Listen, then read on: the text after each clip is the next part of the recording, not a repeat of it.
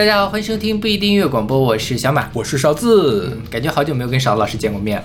哦，是哦，就是我们这个录节目这个一言再言是吧？是的。我们应该是在年前，就是二零二四年前就向大家邀歌来着，呃。还是二零二四年前的一周，再往前一周就邀差不多吧。对，然后我们今天已经是一月二十一号了，对，马上都要过阴历年了。是因为中间就是前阵子就是太忙了嘛，两边都，所以就是就是包括公事和私事都很忙。是，所以临时的，就是我跟阿丽，还那期节目本来还是一期，后来实在是忙不过来，把它拆成两期放，这也是很不要脸。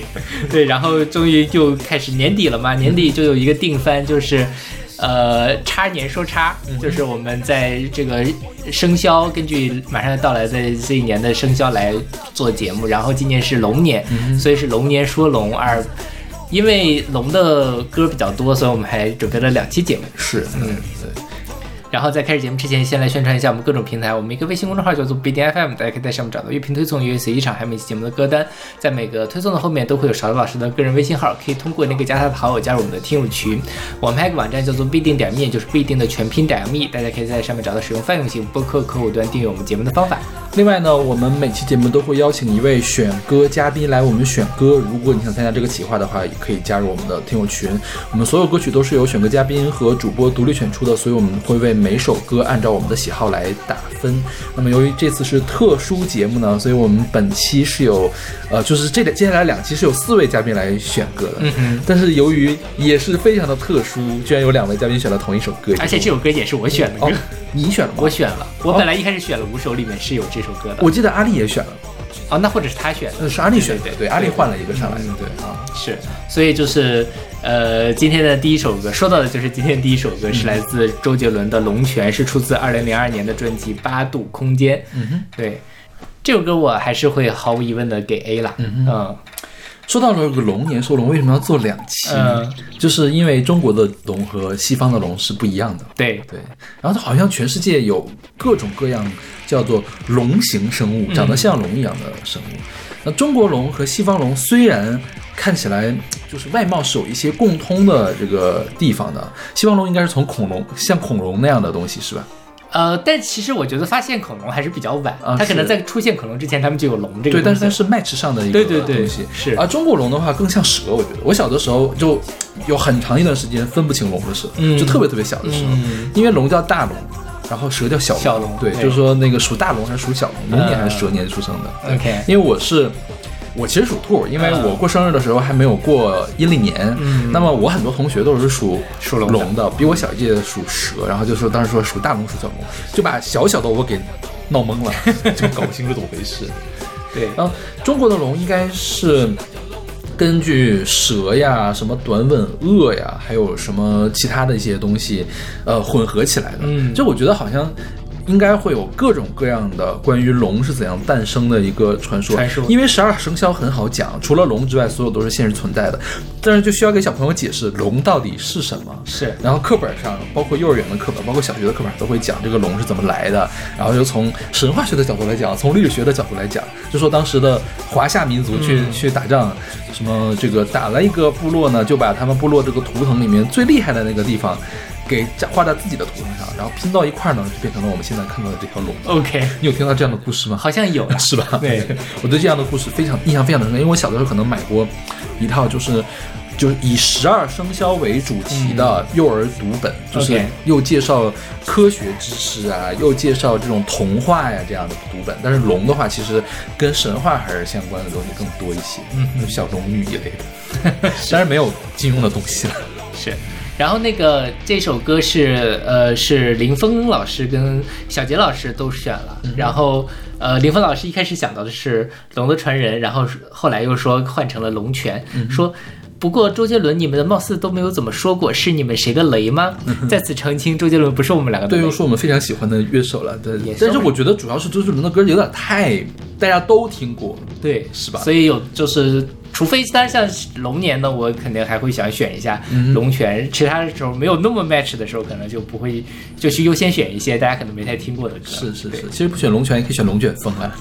哦，那个又有稍微有一点远。啊，其实其实也还好。我这次给呃邀歌嘉宾们选呃解释的就是说，他一定要是神话中的这个形象，嗯你不能选一个恐龙给我，嗯不能选一个科莫多龙给我、嗯啊。但是龙卷风这个龙肯定是从神话里面出来的，没有哪一个现实中的龙跟龙卷风可以画到一块儿去了。是的对，嗯，对。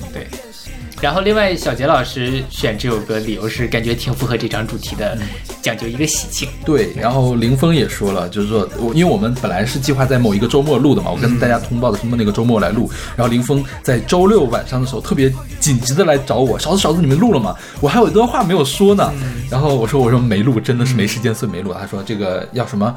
他说觉得。呃，早期的周杰伦更加的中二，更加的天马行空，但其实也没有什么好说的，主要是想祝大家龙年快乐。龙年能够化身为龙，做自己的英雄。OK，对，然后说到这儿，对林峰说早年的周周杰伦更加中二，更加天马行空。其中一个很重要的因素，我觉得就是周那个时候周杰伦没有给自己当制作人，哦吼，就是你听这首歌，它的这个编曲，我觉得还是是吧？彭庆瑶，对对对对，然后非常的有趣，它里面它也是玩中国风，它里面有扬琴、有琵琶、有还有这个笛子呀什么的，他用的就很好，他很他很有创意，中间的尤其他第一段这个间奏扬琴出来那个地方非常的灵动，你不像后面周杰伦的有一些什么。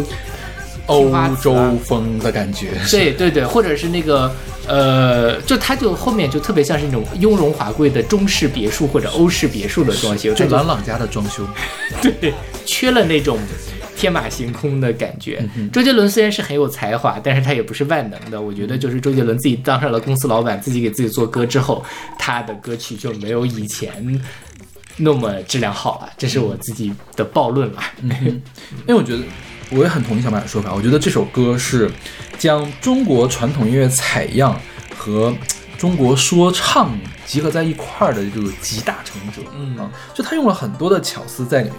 嗯，就我们之前总说嘛。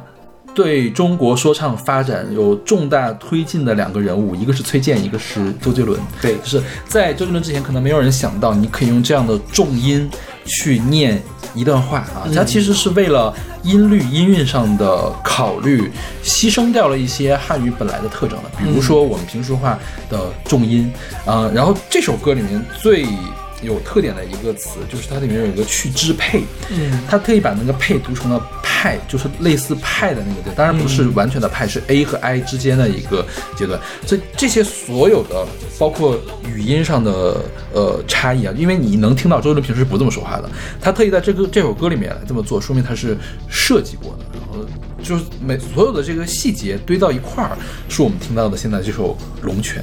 对，龙泉是上过春晚的是吧？零四年的春晚 OK 而且是一个专门的吐吐字清晰的版本。是是是。据说是因为周杰伦刚出来的时候，其实家长们都不太喜欢，觉得他你在唱什么都听不懂，所以要求他就是尽量的吐字清晰一点。但是那个效果，说实话有点奇怪。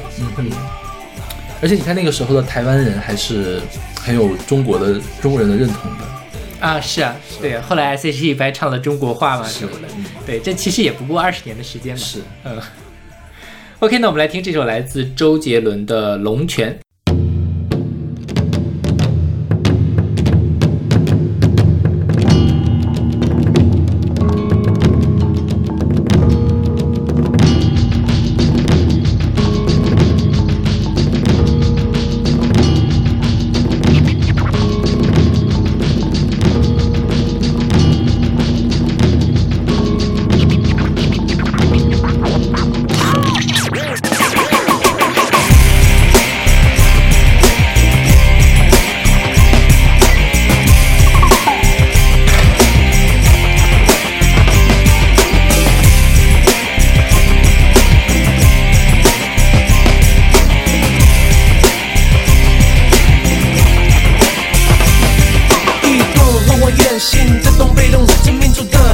海岸线向你启动，那长城像雾，千年来带色的梦。我用手背拉开着整个土地的重，蒙古高原南下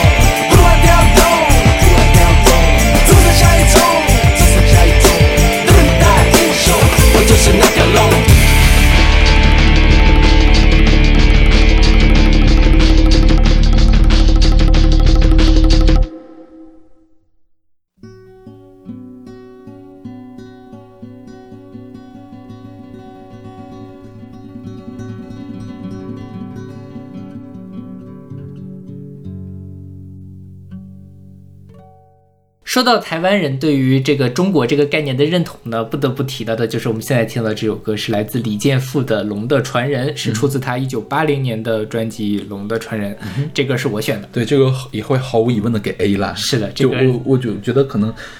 就是没有一个中国人会不给他 A 的感觉，对对对因为从小听到大，是然后确实也很好听，对对对，是的。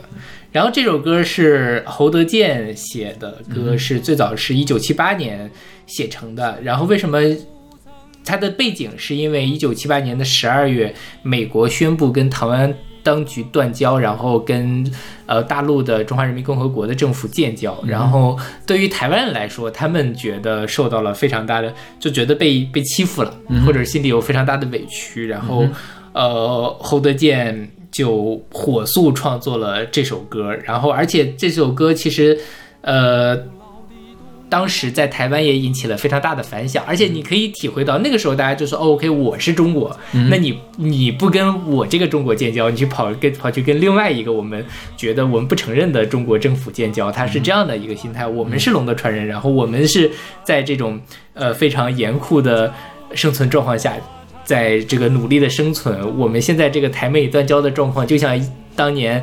呃，七八八十年前八国联军进北京一样，是非常屈辱的一件事情，是从这个角度去说的。而且这歌呃，李健富唱红了之后，台湾的政府还着力的去宣传它，把它当做一首爱国歌曲来宣传。包括当时在当那个台湾的新闻局局长的宋楚瑜，还给他要求他改歌词是吧对改歌词啊什么什么的，然后就让他。侯德健不干，对，反正然后就导致了一系列事件，侯德健就跑到大陆来了，呃，所以这首歌在台湾就又被禁掉了。对，但是在大陆呢，大家觉得哦，这是个爱国歌曲啊，我们都是龙的传人嘛，这两岸是一家嘛，我们都是一个中国。然后在侯德健在这首歌在大陆上又唱火了，然后还上了春晚啊，怎么怎么样。当然后面三炮侯德健又跑回了台湾，是的，呃，然后呢，但这首歌在现在大陆的地位是没有变的。对，它现在还是一首中国中宣部一百首爱国歌曲里面就有这一首。是是，对是，而且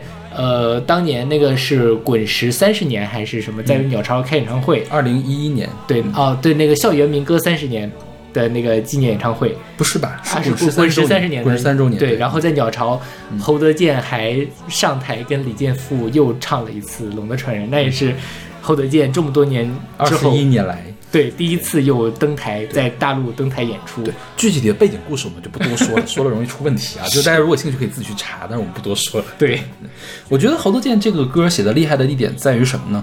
虽然啊，我们讲了这么多背景的故事，如果你之前不知道这个背景，你完全是从这个歌里面看不出来这个背景的。对哎，我觉得就是这首歌厉害的地方，就是说它完全可以去用到这个背景去用，它可以去完成它的一些的政治诉求。但是这首歌本身又是脱离了那个政治诉求，它是一可以可以永久流传下去的呃一个音乐作品。就只要是我们的文明没有断，我们一直是龙的传人，那这个龙的传人就一直可以变成我们中国人的一个呃主题曲一样的东西，一个赞歌一样的一个东西，是吧？对这这是他写，就是你你想从呃写出了一个 masterpiece，嗯啊，就是你需要有这样的一个格局才可以。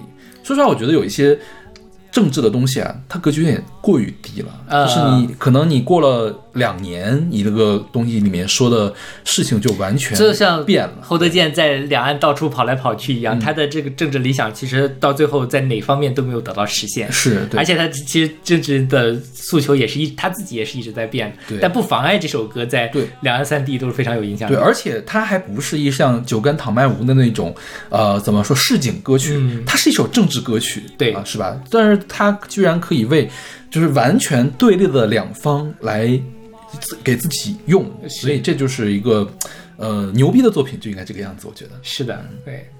然后这首歌后来是在我们这个年代嗯的年龄层听到的版本，除了李健富的版本，更多的其实是王力宏版本。对王力宏是李健富的表侄，，OK，然后他唱了这首歌，加了一段 rap，还稍微改了改歌词，然后就是用一种更新潮的方式把这首歌唱红了。嗯而且这也是王力宏很多时候在大陆这边上晚会经常会演唱的一首歌，而且王力宏那个视角又不一样，他其实是站在一个美籍华人的视角，在讲我在国外打拼，然后我到了纽约，但是我依然觉得我是个龙的传人，怎么怎么样的。这个这个角度，其实也可以看到这首歌其实可以承载的东西非常的多。然后比较好笑的是，我这次查发现，那个零零年的时候，糯米团，就是那个呃他的应该是马念先的一个团，一个比较恶搞的一个团，还在一首歌叫做《跆拳道》里翻唱了，啊、不是改编了《龙的传人》然后这个歌里面戏仿了这个 MV，戏仿了王力宏的《龙的传人》的 MV，、然后还。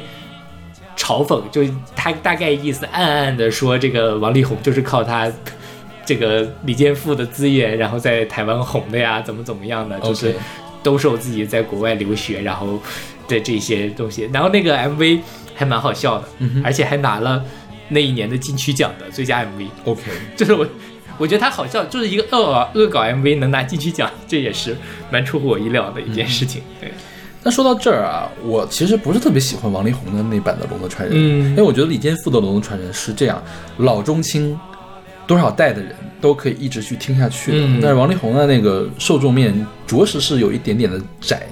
你说李健富的这个作品啊，包括他的编曲，包括他的演唱，他有没有时代的印记呢？是有的，但是我觉得他可能会更加的源远流长一些。嗯呃，王力宏的那个时代印记，可能在当时看是新潮，在现在看呢，我觉得可能稍微有一点点的过时了。对对，是的，对，就是他的寿命可能会比李健富的《龙传人》要更短一些。是的，是的，说到李健富，李健富其实在八十年代初之后就很呃就没有在音乐圈继续活动了。嗯，他好像是去做什么那个 IT 公司的老总去了。对对对，当时那个雅虎的雅虎不是台湾人那个杨致远创立的嘛他是请他李健富去做什么某一个部门的主管啊之类的嗯呃，然后侯德健也是他就是当年很失意嘛，回到台湾之后，很快就跑到新西兰去去做研究易经了。啊是我前阵子看 YouTube 还看到了一个呃侯德健开的一个算命节目。在台湾的电视台，然后请潘越云去当嘉宾 OK 就是让潘越云说几个字啊，然后他帮他分析潘越云最近运势怎么样啊，新专辑会不会大卖啊之类的，非常好笑。而且说那个呃李侯德健当年在新西兰的时候，还想拍那个魔幻巨制电影《白蛇传》，邀请那个当时在《魔戒》还是在里面演的那个甘道夫是吧？对对，去当主角啊，就 去演法海之类的，但是最后也没有拍成。中西合拍的《西游记》，对，中美合拍的《西游记》是的感觉。然后李健富早年间算是民谣时代的代表人之一，对，然后可能也是最有名的那几个人，就我觉得他是跟齐豫是一个层次的这个。是的，是的。当年李健富是跟蔡琴合作出了几张专辑，嗯。对，但是大家没有想到的话，蔡琴早年间也是唱民谣的，虽然后来开始唱发烧碟，啊，对对对，因为他们那个民歌时代，其实，嗯。而且这波人实际上对于当时八十年代的台湾的年轻人来说是非常有影响力的，塑造了他们整个的审美啊之类的。对然后这一批人其实到现在为止还是台湾社会的中坚力量，嗯所以他们的这个影响还一直呃留在这里。而且李健富他某种程度，因为他当时不是校园民歌，他当时也唱那个主台湾的主旋律歌曲《三炮》这首歌也算是一首台湾嗯对这首歌很正，你不觉得对？我觉得跟其实大陆很多的比较正的歌的路数是一样的。是的，嗯所以在当时那个呃。台湾的这个什么，他们辛亥革命百年的时候，出了一个非常盛大的一个呃音乐视频，就是串联这一百年来的很多歌。那最后的压轴的，其实就是李健富唱了一首《中华民族颂》啊对，但他其但他他的对岸有另外一个名字啦，就是他唱，就是可见他到目前为止还是非常重要的一个角色。OK，那我们来听这首来自李健复的《龙的传人》。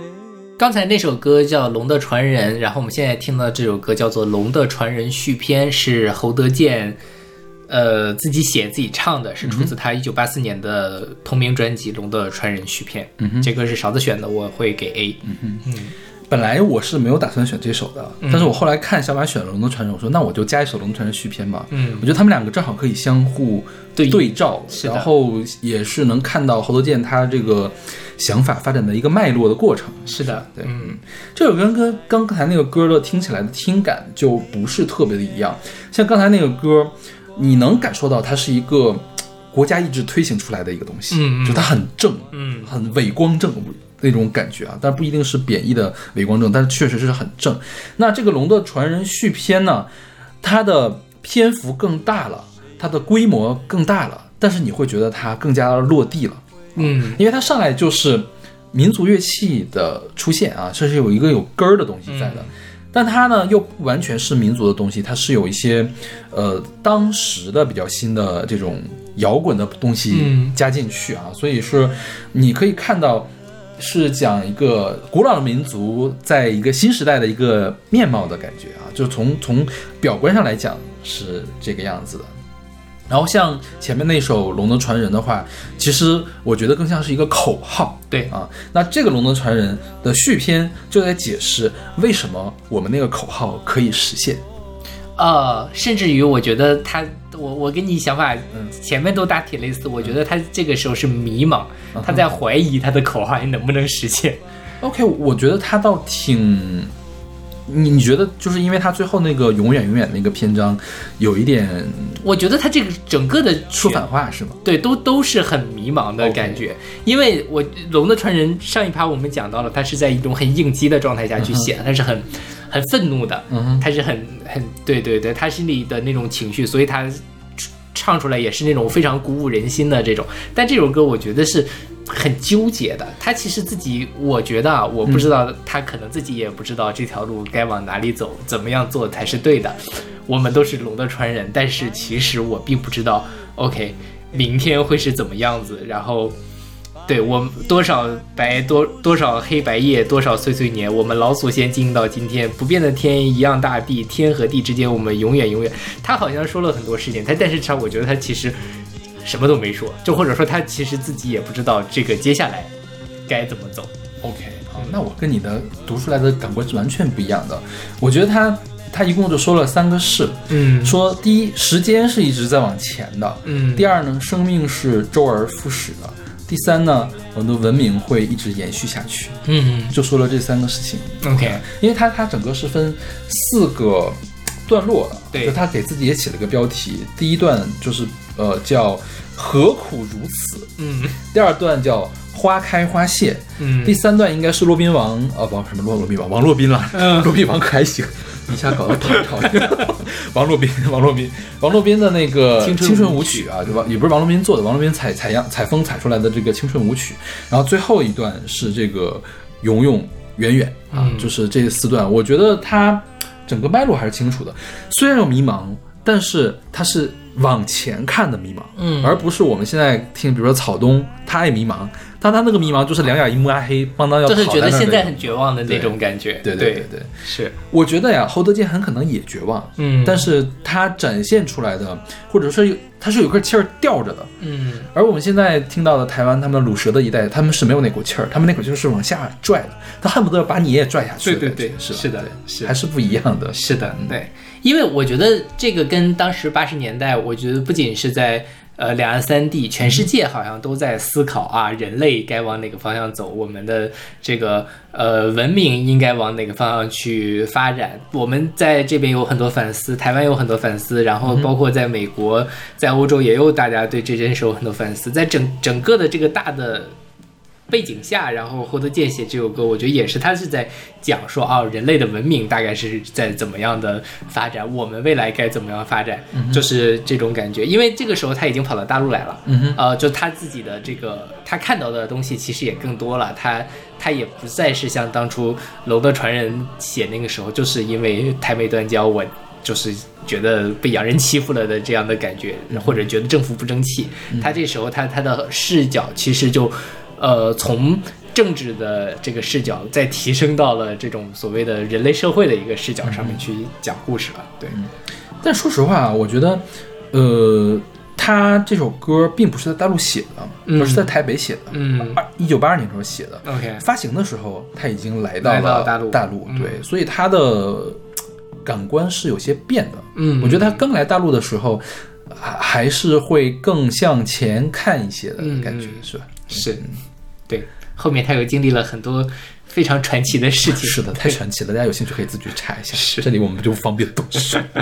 嗯 OK，那我们来听这首来自侯德健的《龙的传人》续篇。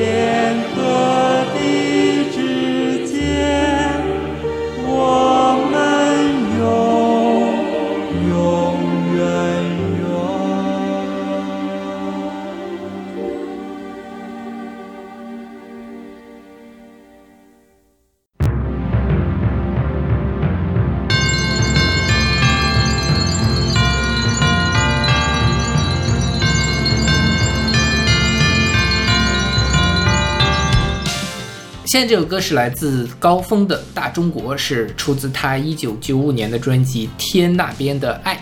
这歌是阿丽选的，啊，是阿丽选的是吧？对我会给 A。这个我也会给 A。OK，嗯，我觉得这个也是最好的主旋律歌曲之一。是的，嗯对，这歌是高峰创作，高峰原唱，然后呃是通过东方时空当时的那个 MV 的这个环节，然后在全中国一炮而红。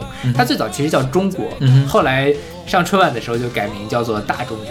对，而且它里面其实它前面很明显，它就是一个东方红的旋律。我这次。查节目才发现，哦，它中间的它第一段旋律是跟东北最著名的那一段秧歌曲是一样的。OK 当当当当当当当当当当当当当当 OK 对吧？这个旋律，我因为这个旋律是我从小听的，所以这也侧面就，其实我小的时候就觉得这个旋律很熟悉，但是我一直没有把这两个东西建立起联系来。对，然后它后面还有改编了呃茉莉花呀，然后还有一些其他地方的呃小小西对的之类的一些这个旋律，所以反正是挺。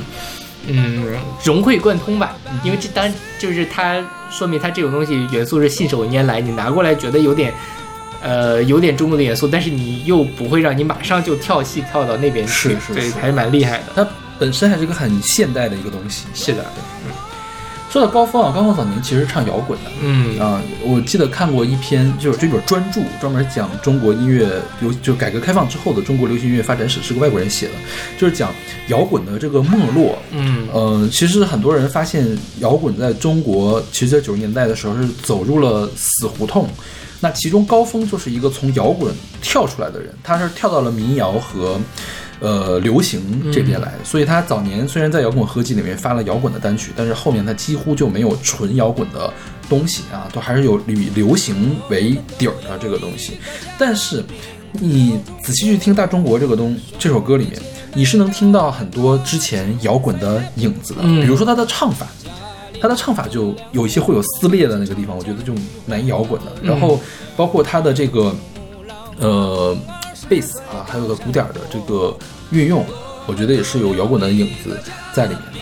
那这首歌是一首主旋律的歌，但是又是一个想把主旋律变得没有那么明显的歌，嗯因为大家一提到主旋律，就是好像是一个宣传机器嘛，但其实它你要仔细的去挖掘，你才能觉得它是一个宣传。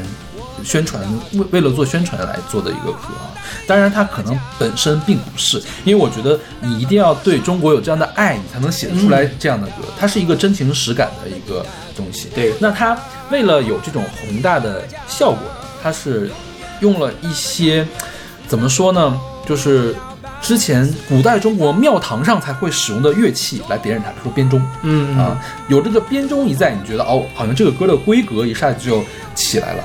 但是呢，它又不是那种老土的那种传统的这种东西，它要大量的这个合成器的东西进来啊。现在我们听这个合成器好像有点塑料，有点土，但是说实话，我觉得九九五年的时候，大家可能觉得这个塑料的音乐比原声的音乐要更好听。那而且更高级，对，更高级。对，现在你觉得你觉得原声的才是最好的呀？你你搞这个塑料四不像的，好像不好。但是那个时候是反过来的啊，所以我觉得这首歌它在这种呃宏大感，在新潮感方面做的这个平衡做的是很好的。是的，就你不要说它的呃旋律啊、歌词写的好了，这个我觉得是是跨高峰一定要跨的东西的啊对这首歌不一样的地方就在这儿，我觉得。是的。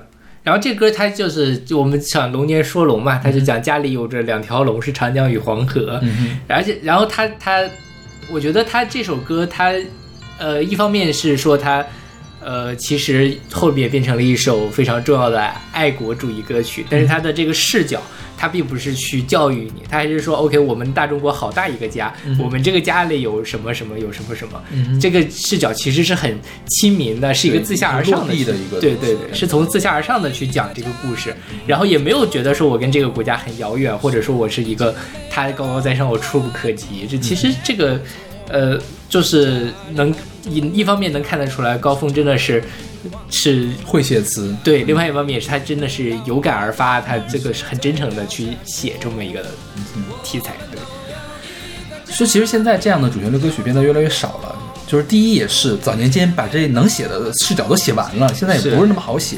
第二就是可能现在当时推还需要中央一台的东方时空给大家推歌呢，现在大家可以听歌的地方太多了，是的就是可能没有这么高的浓度去推这个东西，嗯所以可能现在的主旋律歌曲会比之前要弱很多。而且整个流行乐坛也不行了，这几年的这种大大红，就是那个热单，其实就很少了，对吧？你不管是是不是主旋律歌曲，现在你能想到的二零二三年大家都会唱的歌，其中就就没有了。就都是抖音歌曲了。是的，嗯。OK，那我们来听这首来自高峰的《大中国》。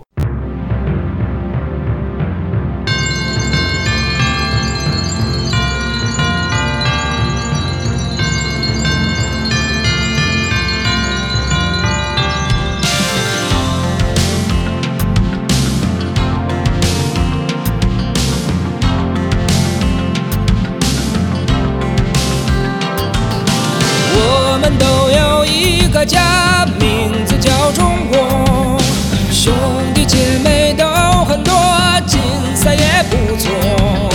家里盘着两条龙，是长江与黄河呀，还有珠穆朗玛峰儿是最高山坡。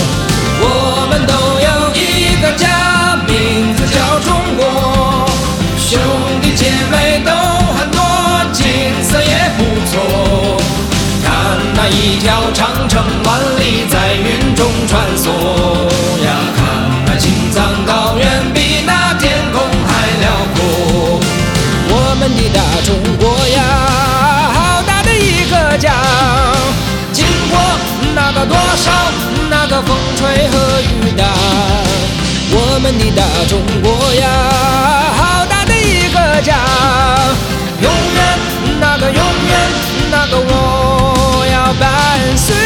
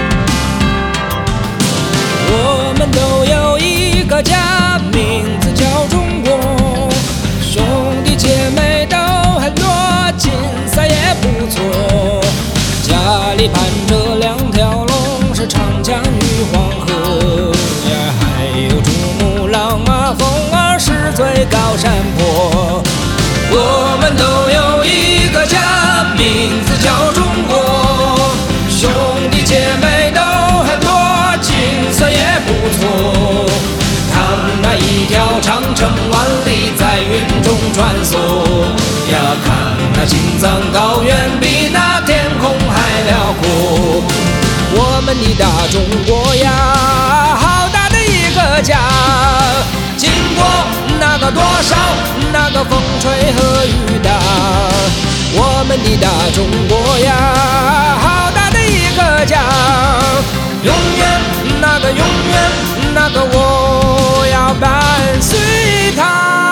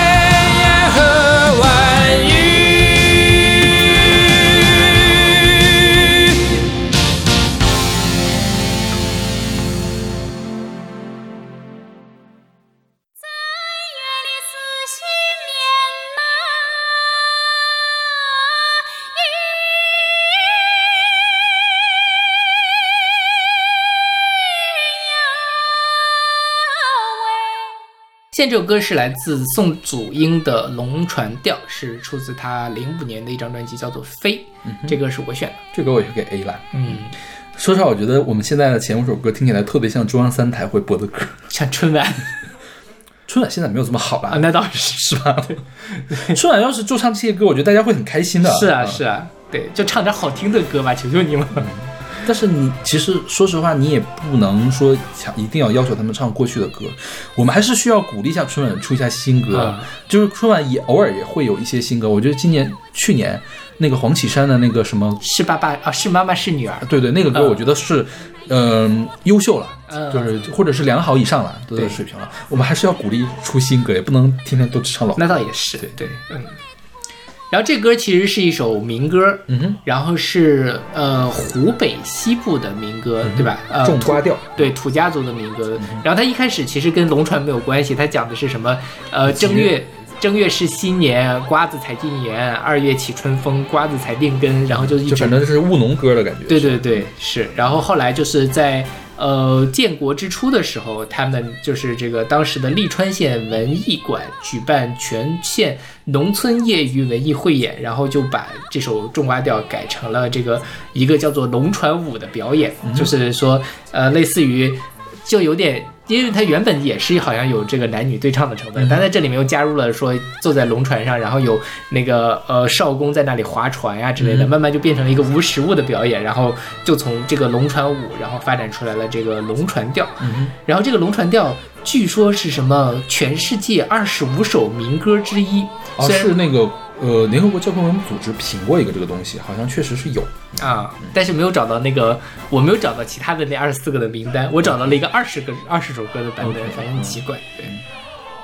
然后他现在当然龙船其实就是龙舟舟嘛，啊，你划过龙舟吗？我都没见过真的龙龙舟，我也没有见过真的龙舟 因为我觉得这个是很南方的一个东西，我们那儿没水啊，啊，那倒是没有河啊，怎么划，清华是有龙舟队的，啊？真的假的？在哪儿划呢？不知道。就可能出去比赛的时候他们会去划而且非常有意思的一个东西是，龙舟这个运动，其实在北美的华人圈特别的流行。OK，就是他们其实更喜欢去做龙舟队。我有一个同学现在在波尔顿好像是，然后他其实就会参加他们当地的龙舟队。然后他们可能逢年过节的时候，也是一种当地华人的一种社交的方式吧。嗯呃，对，但确实我是没有见过龙舟。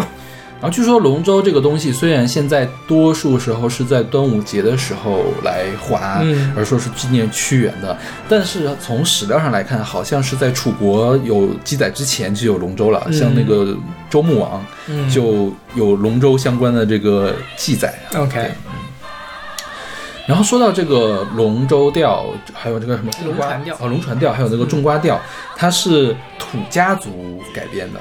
然后因为这个龙船调相关的研究，我觉得可能还挺丰富的，嗯。因为毕竟是被联合国教科文组织评了这个东西二十五首世界民歌。我觉得很多人去研究它，然后就扯到了土家族的祖先是谁。嗯。然后有人说土家族祖先是我们说巴蜀嘛，嗯。巴蜀那边就是我们现在说的四川，当时是明明末的时候被张献忠把巴蜀人都杀光了嘛、但是巴人的后代好像是跟土家族是有关系的。OK 啊，就是包括鄂西的这边的少数民族，还有一些云南的少数民族，都跟当年的巴人是一脉相承的。但是因为它离呃我们正统的汉文化圈特别的远，所以史书记载很少，嗯就现在就。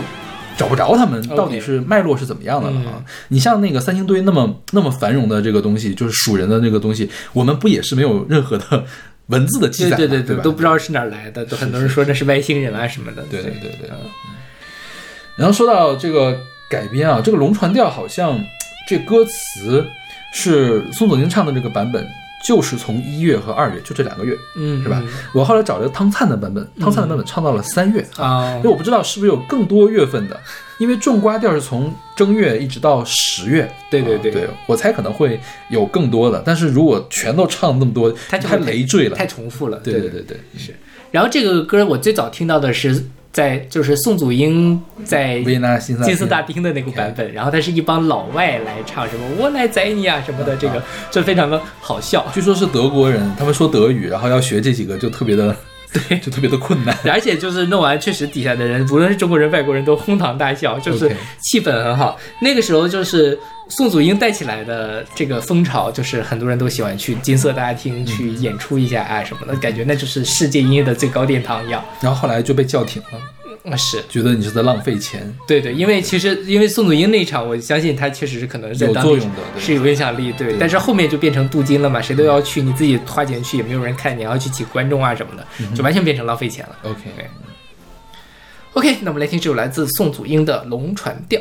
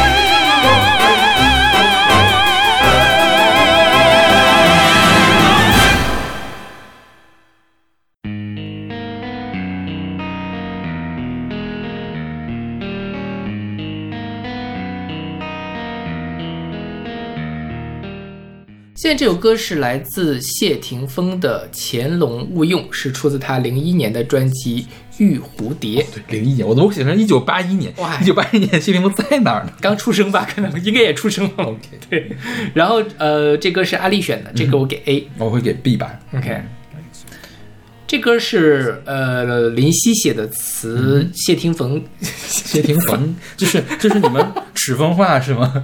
我只话也不正这听着像唐唐山。对对对，像唐山话，谢霆锋自己做的曲，然后也是谢霆锋的一首比较冷门，但是粉丝会很喜欢的一首歌。嗯哼，然后这歌叫《潜龙勿用》吧，《潜龙勿用》其实是呃出自《易经》。嗯哼，呃，因为呃，如果大家看过降龙十八掌。对对对，看这个《倚天屠龙记》，他会讲什么亢龙有悔，潜龙勿用，然后什么什么飞龙在天什么的。对，还有反正就说，其实这些都是《易经》里面的这个、嗯呃词，然后大家都其实一直后面在解说这是什么意思。呃，潜龙勿用呢，有一种说法就是说这个呃这这个事情已经有了一点点苗头，嗯但是你还不能轻举妄动，还是比较小的，你要小心谨慎，嗯不能轻举妄动。就是说这个龙还潜在水底，嗯你先不要就马上就把它召唤出来，或者你马上就要使用它，或者怎么怎么样嗯的。这是呃《易经》的，应该是《易经》的第一卦的一个、嗯好像是的。是前阵子看了一本书，就讲叫什么叫那个简简商，嗯。就前阵子还挺火的一本书，它就讲说这个呃周周文王，就或者说周朝这个周人是怎么取代了这个商汤的这个、呃统治的，然后就说这个易易经表面上是在讲这种八卦，它其实记载的是这个商朝人是如何通过大规模的没有人道的这种呃活人祭祀，然后来这个统治，然后他们实际上本质上就是在。呃，推翻他们就是为了推翻这种活人祭祀的传统，怎么怎么样，然后去教化人心呀、什么的，而这些密码都写在了《周易》里，简商居然是说这个的呀！类似。天哪！呃，还挺挺好玩的。OK 虽然有点神神叨叨，我觉得很多人呃会认为它的这个呃历史的考究不够严谨，但是他他现在放到我的那个待阅读列表里面，我还没有打开看。但是如果你把它当做一本历史小说看的话，是非常的精彩就有点像看马伯庸啊，哦 或者这种感觉。OK，对。因为我最近一段时间呃在看《中国通史》，我看完了，啊就是那种官修的《中国通史》，就是那个中国大百科全书嗯他们修的那个《中国通史》啊。OK，所以我对这个历史，我因为我看到简上这本书，我还在想要不要看，但是我听你说了之后，我觉得不太想看。啊，挺挺蛮有趣的 OK 很很好玩的一本书。OK 对，嗯，我说的也不完全对啊，但就是我留下来印象比较深的就是他对呃这个易经的这些解释，反正我觉得是很牵强了，但蛮好玩的。然后说到这个潜龙勿用，我就没有搞明白这首歌怎么潜龙勿用了。啊、这首歌有一种说法，嗯。就是说这首歌是这个，因为它其实一直在讲的是男生对于女生的一种嫉妒的心理，就说你长得那么好看，但是你也不要出去抛头露面，不要对人抛媚眼，嗯或者怎么怎么样，就是说告告诫女生要潜龙勿用，不要太过招摇。所以，所以谢霆锋是以什么样的一个视角来唱的？他是以一个非常有嫉妒心的大男人的感觉，我那么的爱你，你那么的美丽，那么的完美，但是我也很担心失去你，我宁可想要把你禁锢在一个地方，你就不要这个在其他人面前出现，否则你就会被把其他人迷倒的这样的一种有点变态扭曲的嫉妒男人的心理。嗯，那不得不说，我对这首歌的评分会进一步往下滑，我觉得给 C 了。为什么？就是我我不是很懂他为什么要唱这样的一啊、首为什么要从这个角度上去那个？他的主旨是什么呢？我觉得其实就是爱到变态的一种，就就就是说，我觉得你把这首歌的这个歌词，你太带入到那种有点变态的那种电影，然后一个丈夫太他的妻子，然后把他的妻子亲手杀掉的这个电影，都是合理的。嗯 我我理解是这个样子。，OK，对，但就这个扭曲的心理，我觉得也是说的蛮好的。但是呢，这个歌其实我觉得我有觉得有点不搭的是，它的这个歌词和它的这个摇滚的编曲对，有一点不搭。嗯呃，因为因为我听到这个是个很有决心的感觉，我就我因为我不懂粤语，嗯我也没看懂他要干嘛。我觉得谢霆锋还是有一种苦大仇深啊，或者是那样的感对情在里面，对对对对，是吧？就是青春热血，或者说要反抗，要什么什么，没想到是一个这样的一个。对他居然是一个特别激烈的人。如果他唱的很鬼魅，我觉得这个是、适配的。嗯对对对呃，巫婆嘛，或者是是什么的那种啊、蓝胡子。嗯呃，蓝胡子的故事我也不能说直接就给到 C 给到 E 是吧？就是你，但是你蓝胡子的出场得有蓝胡子的样子才行。是是是，从这个角度上讲，确实他们是两、两个割裂的一个东西。对，那这样的话，我倒能想明白他为什么要强调，包括他的文案强调他要用金属来做了。嗯他觉得可能这种金属的撕裂的东西，就是一个阴暗的、负面的东西，来衬托他自己这种就阴暗的、负面的想法。但我觉得还是不够阴。对，所以所以我觉得他用了一个激烈的编曲，嗯但是仍然是在流行框架中的。包括他他文案说说啊，这在这这几年来是非常少见的，使用了金属的方法，一种金属的歌曲。我说大家可能真的没有听过金属是什么吧？对，然后包括我我我还没有搞明白一个地方，就之前没有听说这个事情，就没搞明白一个地方，就它的主歌和副歌都是四拍子，嗯然后它的间奏的时候呢，变成了三拍子。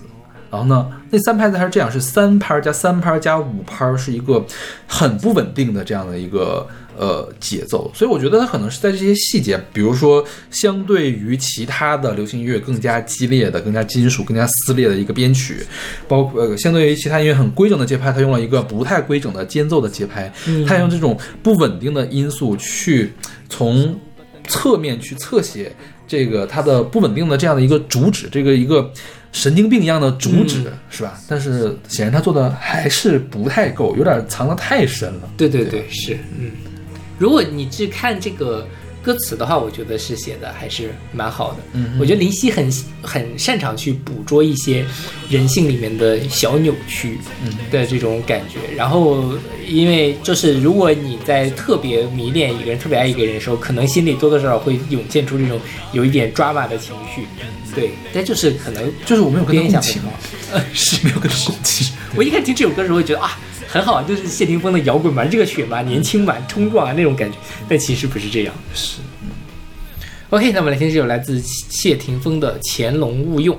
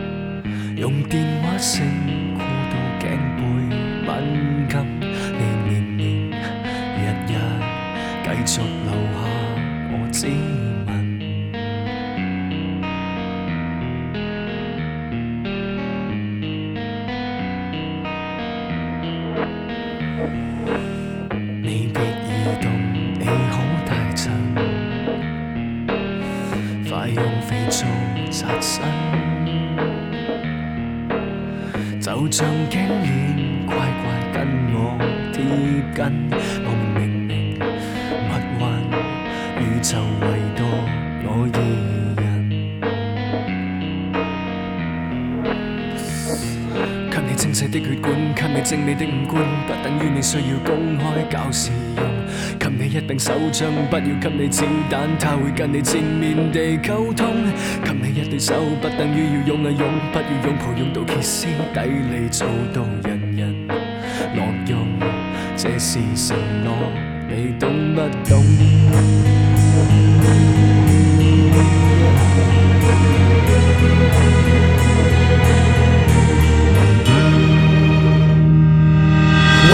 甜言蜜語印證你嘴巴有用？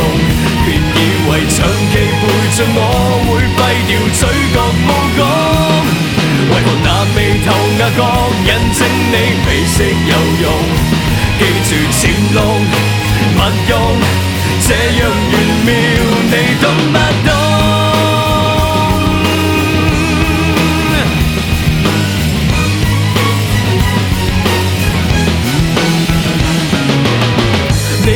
在物要守秘密，你就藏在我心。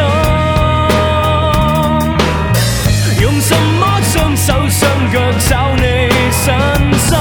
以後閒人就勿近，以後寧願你不是人。給你精細的血管，吉你精美的。偏要给你给你一颗心若毒，给你一柄手枪，给你一发子弹，不等于要放进谁的胸。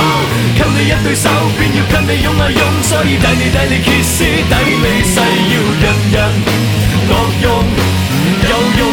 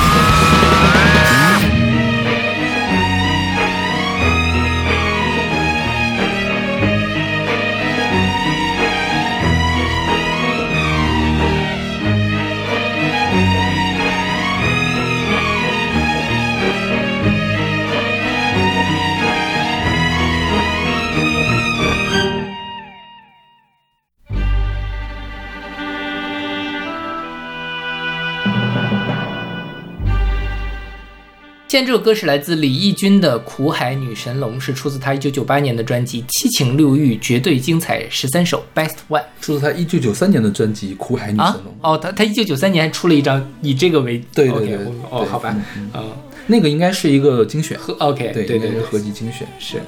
这首歌是小马选的，会给 A 减。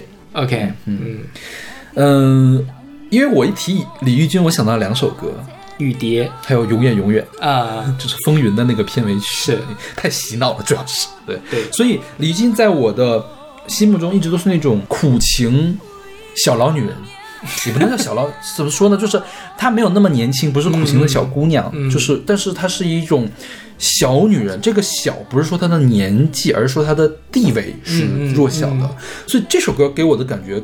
跟李玉李玉君在我脑中形成的刻板印象是完全不一样的。嗯我不知道你有没有看这个 MV，MV 里面李玉君还是苦的，但是她是那种特别飒的苦，嗯一个短发。嗯对我之前呃翻译过一篇呃文献，讲的是陈珊妮的作品跟女同性恋作品之间的这个表述啊，就是陈珊从陈珊妮的作品来看台湾当代流行文化中女同性恋的表述啊，这就是他就提到了这个苦海女神龙，然后。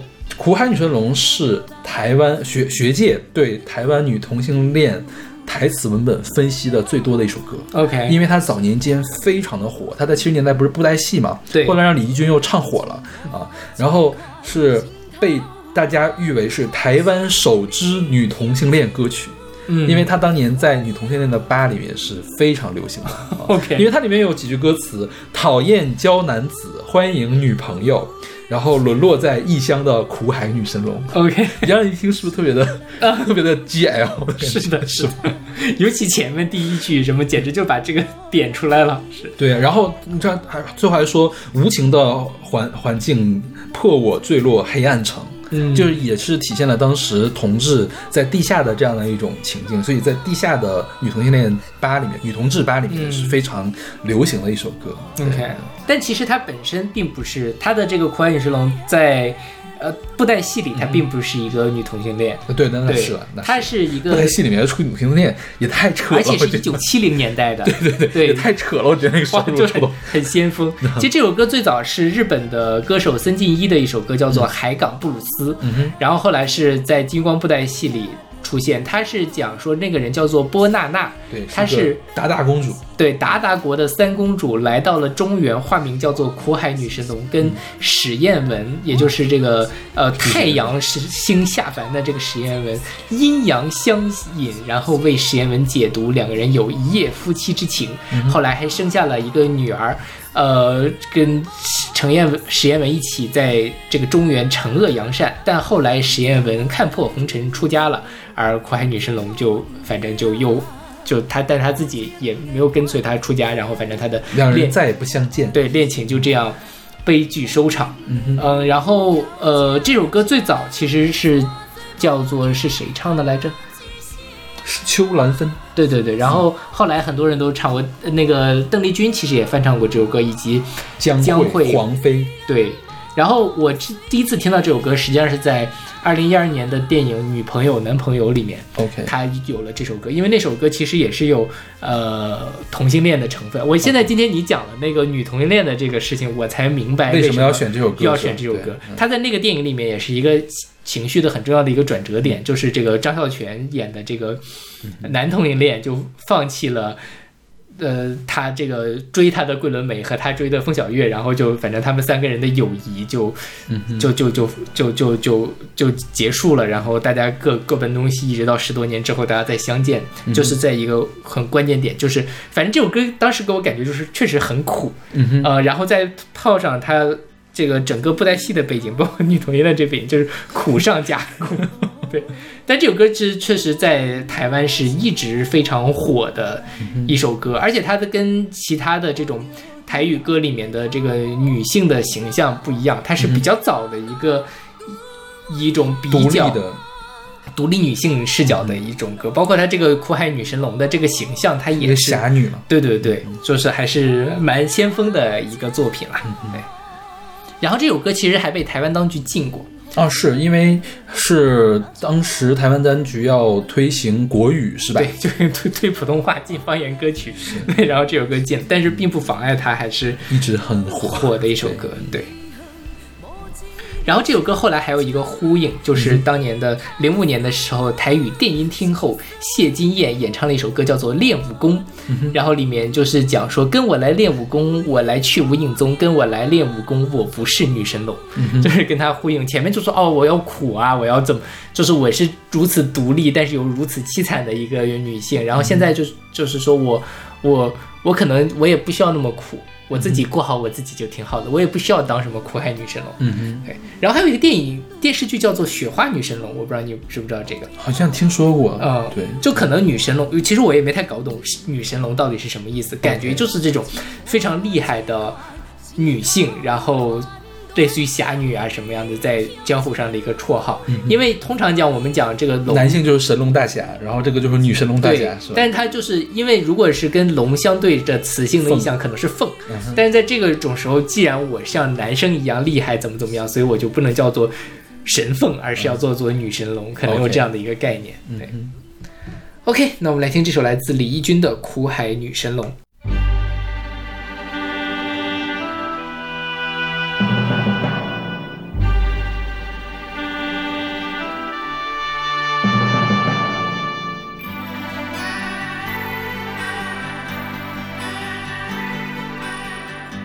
情的太阳，苦恨的沙漠，摇阮满心的肝流甲胆孤孤，看着沉重的脚步，要走千里路途，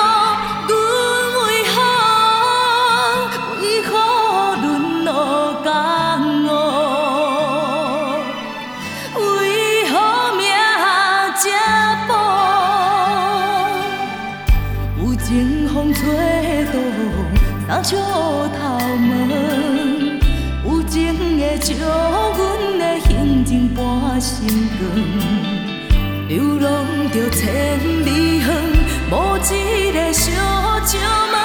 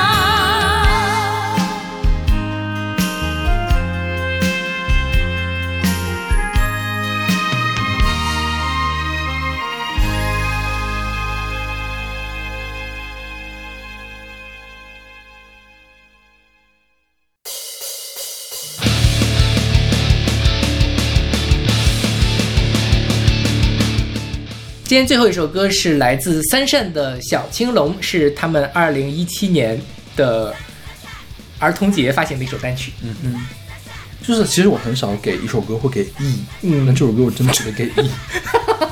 这这我是不是还没有给过给过 E 呢吧？是的，你知道为什么我我给 E 的评分就是说，我给大家的那个准则嘛，就是 D 的话就是说，如果我不喜欢，但是比如说有的人非得要听，那我就心里默默的不喜欢就好了，就是我心里面想，呀，他要能切歌就最好了。然后这个 E 的话呢，就是说，即便即便他要听，我也会跟他请求说要说出来，我们能不能不听这歌？嗯，对，哇，主要的原因是后面那个 Dora 的那一句“我是一条小青龙”。哦，我觉得那是这首歌的灵魂哎。对，我觉得这个不叫你先说吧，你先说它好吧，一会儿我说它为什么我觉得不好。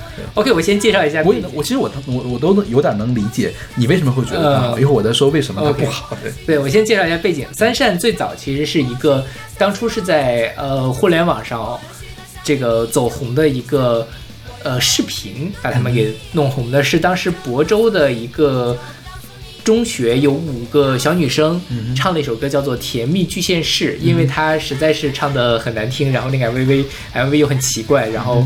呃，女生也不是那种很主流的漂亮女生的审美，然后就被互联网群嘲。但那歌呢，三炮还挺魔性的，嗯所以就是火起来了。后来呢，他们就签了经纪公司，呃，最后是三个女生出道，就是 Abby、Cindy 和 Dora 她们三个。后来又跟公司闹解约，他们就不能叫三善，就把这个第一个 S 改成了一二三的三，就叫三善，然后就出歌。他们那一年唱了上了杨超越那一届的创造一零一，然后呃大家都很期待嘛，因为觉得是一种不同女团形态的一个对撞。但是他们唱的是这首《小青龙》，然后唱的也非常的车祸。嗯啊、当然就是说说说实话，因为 Dora 本身是一个五音不全的一个女生，所以她也很难不车祸，所以就被互联网群嘲。当然也有很多人替他们抱不平。后来他们就找了一个好的经纪公司，给他们做了一些这种，呃，就是电电音。编的还不错的一些音乐，比如说比较著名的是那种躲蜜，嗯然后这首《小青龙》后来还又出了一些其他的歌，什么你姐呀、之类的，反正一直在游走在一个呃少数群体 icon 和互联网神丑取向的一个边缘的一个，嗯对对。然后后来他们那个一九年的呃乐队的夏天的时候，Cindy 上了呃月下给那个新裤子帮唱，然后进一步的，就是奠定了他们在少数群体里面的 icon 的地位，因为觉得啊一个长相一般的女生好像也可以在舞台上大放异彩。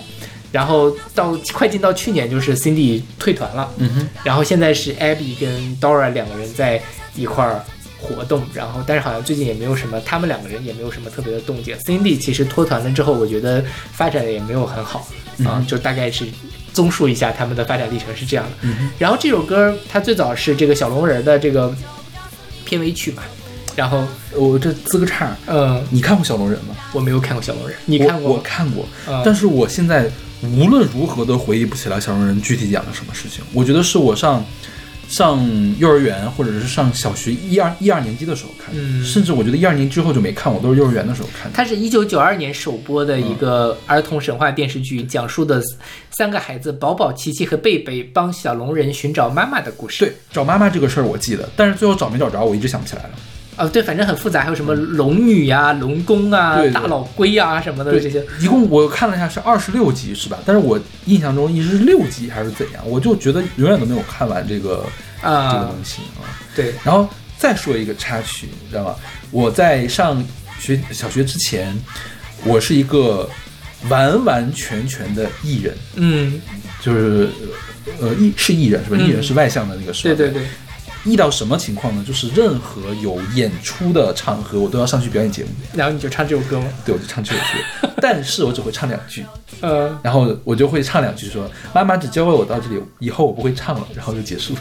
从从从哪儿？你唱的是哪两句？我是一只小青龙，不是，就是应该是我我头上有犄角。对对对对对。OK，好吧。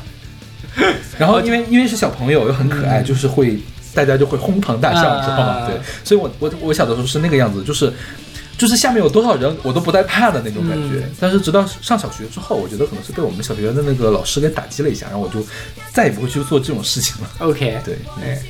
然后就说回到这个呃三善的这个小龙人的，就是小青龙的版本，我觉得还蛮怪的。就这支歌，尤其是他 Dora 的那个嗓子一出来，就觉得啊，我就是小青龙。我虽然可能别人觉得我挺稀奇古怪，但我自己觉得我蛮好的呀，就这种感觉。所以我挺喜欢这个。我当然给不上 A 了，但是有的时候我还会想翻出来三扇，包括翻出来只有小青龙来听一听。但是不得不承认，他们在创造一零一上面的那个演唱版本是真的很差。我觉得创造一零一演唱会跟这个差不多。因为创造一零一它其实修过音的，嗯啊就是跟这个是一样的一个质感了，都已经、嗯对。OK，嗯嗯，呃，这个歌的制作啊，其实我能听出来它是叫是谁去制作的，它也加了金属啊，它是卡哇伊金属，像谁呢？像那个 Lady Baby，嗯你记得吗？就是一个亦庄的那个大胡子，就 Lady Beard 的嗯唱金属，然后旁边有两个小女孩在一块唱，就是走的这样的一个风格，包括制作都是按这个走的。它中间有一段男生的金属的那个嘶喊，包括它的这个金属用的比刚才谢霆锋那个用的可重多了。是，就是照这个去打造的。像卡哇伊金属，其实是 Baby Metal，他们是一个真正的做金属的团，呃，搞出来的。我们我们这儿就不讨论 Baby Metal 的基础做的有多好，但是起码在音乐角度来讲，肯定是要比这个好，也比这个早的啊。所以这个小青龙。它归根结底是一个游戏制作。嗯，对，你要想从一个游戏制作里面非得需要去抠一点什么东西出来，我觉得这个东西是大可不必。嗯最让我受不了的那句呢，就 Dora 那个“我是一条小青龙”，它这个呢五音不全，加上它的节奏完全没有踩上拍儿，这个东西是调音师、编曲师故意留下来的一个东西，他故意让你跟不准拍儿。我们说我们在一个作品里面，可不可以有这样跟不上拍儿走音的东西呢？有的，《左小诅咒》故意走音啊。但是《左小诅咒》的走音是建立在什么基础上？我想好了，我这句音应该怎么走，我有我自己的一个逻辑啊。就像寻伯格用十二音的法则去创造作品，你说它难不难听？它是难听的，但是呢，他是用了自己的自洽的体系去做它。那 Dora 是怎么做的呢？Dora 就是说我是真的跟不上拍卡不上节奏，我就随便唱了一句，然后把它弄出来。然后呢，你要想把它上升到行为艺术呢，我觉得有点过于捧它了。你要是说这些主创真的是想表达一个什么事情，我觉得也是有点捧它了。它无非就是在迎合互联网的闲着没事儿干的观众们。的茶余饭后想找一个乐子的这样的一个心情啊，我们说我不说神丑了，我觉得也不一定是神丑吧，就是你你看到你比如说你看你看到别人摔一跤，大家都会笑嘛，就是这是一样的笑话。我们知道他要摔跤了，我们看到他摔跤，哈哈哈哈哈，就是这样的感觉。大家在等着 Dora 去出丑啊。当然，我们也可以解读，就是说 Dora 她是一个自信的人，她鸡蛋唱的这么差，我们我们还能看到她的自信，这是一个可取的一个东西。但是单从这个作品上来讲，并不是说这个作品本身的设计啊，或者是优秀。赋予了它这样的一个内涵，而是说整件事情我们能看出来一个这个内涵，嗯嗯跟这个作品本身的艺术内涵是没有关系的。如果我们鼓励这样的作品存在的话，那就会有更多的人去走这样的捷径啊。就为什么说芙蓉姐姐和凤姐只能有一个呢？因为为什么？其实大家不太鼓励所有人都去当芙蓉姐姐和凤姐。你说芙蓉姐姐厉不厉害？凤姐厉不厉害？要能那么没脸没皮，也是需要有能力的。就是说，比如说。清华的人都很厉害，你觉得清华能出几个芙蓉姐和凤姐这么没脸没皮的人啊？当然是厉害的，但是我们能不能鼓励大家都去变成芙蓉姐和凤姐呢？是不可以的。我所以，我也不鼓励大家都去唱三扇这样的小青龙。哎所以我给他一个一。那那你觉得那个杨超越在卡路里面那嗓子跟这个是一样的吗？不一样，为什么呢？杨超越那个嗓子，它其实要点在于破音，嗯是吧？啊，呃，首先《燃烧我的卡路里》它也是一个整活的歌啊嗯，那、它本身的东西就也是比较 cheesy 的一个歌，但是《燃烧我的卡路里》，呃，它是故意用那个破音来做一些事情、嗯啊，对。来呐喊出来的。嗯我觉得从设计的听感上来说，燃烧我的卡路里也比这个我是一条小恐龙要让人舒服得多，那倒是，是吧？确实是。是吧？啊。对，我觉得它整体还是力有不逮，嗯。而且呢，它的从设计之初也并没有想到，就是你刚才说的那些嗯要展现出 Dora 的一些什么样的特点。嗯，对，嗯，对，对，就包括啊，我们跟嗯、下一期还有一个说龙的，我觉得也是整活儿的这个作品啊，就是先说了吧，周深的那个《达拉崩吧》为什么我觉得《达拉崩吧》会比这个好呢？它起码有一点点特长，他在技术上是嗯。够的啊，虽然他也没有什么内涵啊，这个同样也是没有什么内涵啊。，OK，嗯，好，那 我理解了，我只是理解，但是我我有一，但我我我其实也理解大家为什么会喜欢这个歌啊，我只是说我我我为什么不喜欢这个歌。我有一点点想什么说的，就是说，在三善的每一首歌里，其实 Dora 都是这么唱的。嗯哦，就是他可能呃，我一开始听 Dora 的，一开始唱《甜蜜巨先生》，哇，觉得这个怎么唱这么难听啊？嗯。后来呢，慢慢的，因为我基本上他们出的歌我都听了，我会慢慢觉得他从一个很难很难或者有点像整活的一个状态，变成了这个团的一个符号。啊就像是很多说唱里面，他都会有那么一句它的这个声音标签一样。我觉得 Dora 就变成了三善的一个声音标签，它每个里面都有这么一两句走音的。因为其实那 Abby 唱歌还是蛮不错的，他的相对来说，他们三个里面，Abby 当年是创造幺零一没有给打 F 的嘛，然后其他两个 Cindy 其实唱歌一般，那 Dora 就更不用说了。对我我其实觉得他。三炮，因为他又是个这个唱跳团，Dora 跳舞其实还可以，所以用这么一种方式，然后把他的这个呃这个团的特色给他强化一下，我觉得他在我看来是制作人聪明的地方，就是他可能就像我们这种会一直听他的，他会把它内化成一个合理的事情。但是这事儿其实如果你不是他的粉丝，或者说你没有 follow 他，你你你我的就是你也不能强求大家一定要从这个视角上去看这个作品。对，所以这个对大家可能。一会儿反正是，如果这最后一首歌，如果大家受不了，一会儿就关掉就好了。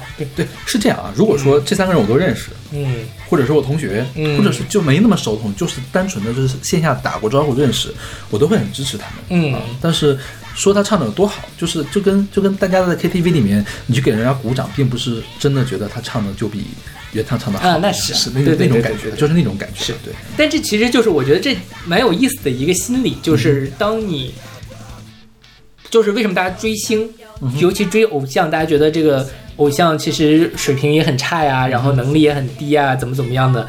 但其实就有一点像你说这种，他可能就是我的同学或者我认识的人，甚至是我从小看他一路长到大的，就他是我从小一路长到大的。他刚出道的时候，他没有出道的时候，那些黑料我都见过啊，然后慢慢的在舞台上发光发热，怎么怎么样，然后他就会，我就会给他产生，他所有的东西都会都会合理化。所以呃，很多时候我们就说啊，追星的人很不理智啊，什么什么，但其实真的你。你那个 KTV 的那个比比喻很好，就像是你的很熟的一个朋友或者是你的同学，他做什么你都会给他鼓掌，而且他越真实越表现出来自己，你的掌声就会越大。是对。OK，那我们这期关于龙的节目就为大家先放送到这儿，我们下一期继续跟大家龙年说龙。嗯哼，我们下期再见。下期再见。